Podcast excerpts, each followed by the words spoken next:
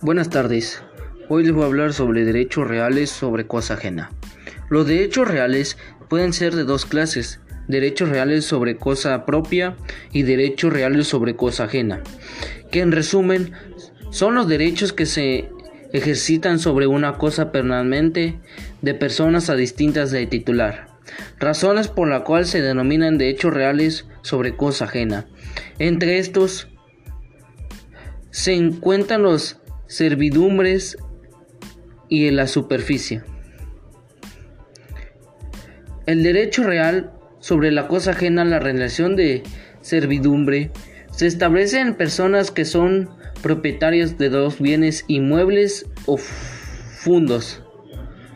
Los servidumbres es la identidad del sujeto pasivo o activo.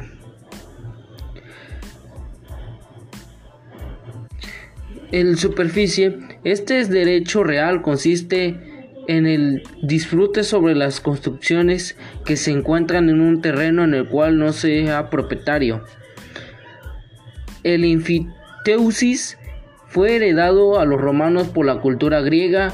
Originalmente surgió como una concepción de terrenos del Estado a particulares. Bueno, sería todo. Hasta luego.